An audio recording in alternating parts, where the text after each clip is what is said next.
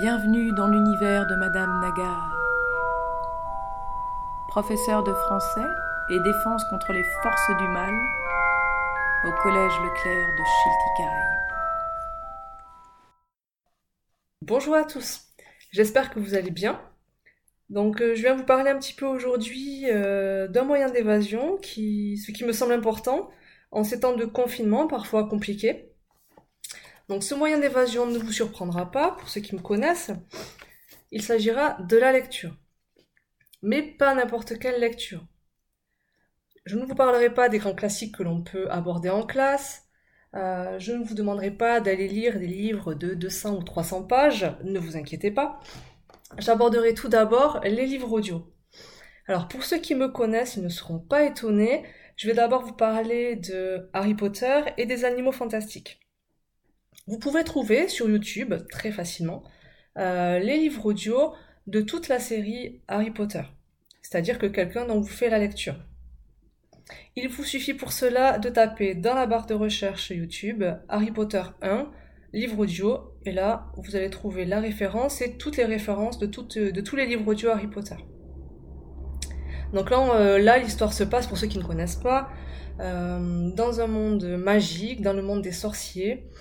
Et euh, nous sommes amenés à suivre Harry et ses amis euh, qui doivent euh, affronter différents obstacles. C'est très bien construit, très bien fait, on ne s'ennuie jamais et c'est beaucoup mieux que les films.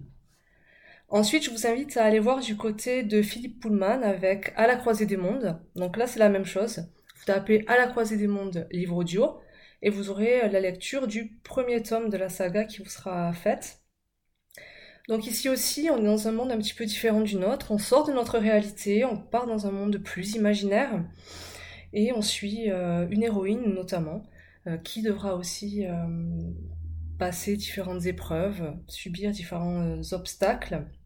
Je n'en dis pas plus, mais en tout cas, ce qui est certain, c'est que dans les deux cas, on ne s'ennuie pas et on part vraiment ailleurs, mais dans sa tête, ce qui est très bien puisque ça respecte les règles de confinement. Ensuite, je passerai à un autre type de lecture.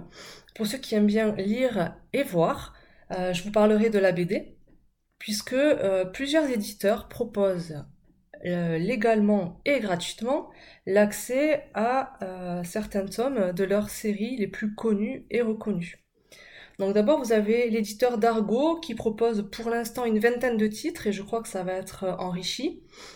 à l'intérieur, on peut retrouver la très bonne série 13 euh, qui évoque un homme qui a perdu son identité et qui va chercher à la retrouver.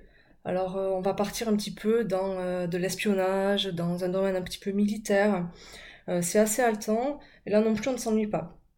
Vous avez la série Black et Mortimer avec la marque jaune, donc deux, deux amis très complices qui se trouvent à Londres et qui cherchent à résoudre une énigme. Nous avons également Long John Silver, une histoire de pirate, plutôt bien construite. On retrouve aussi Le Scorpion, Murena, Boulet Bill et bien d'autres. Chez l'éditeur Delcourt, vous retrouverez les légendaires. Donc là, pareil, de jeunes héros qui doivent euh, surmonter différentes épreuves.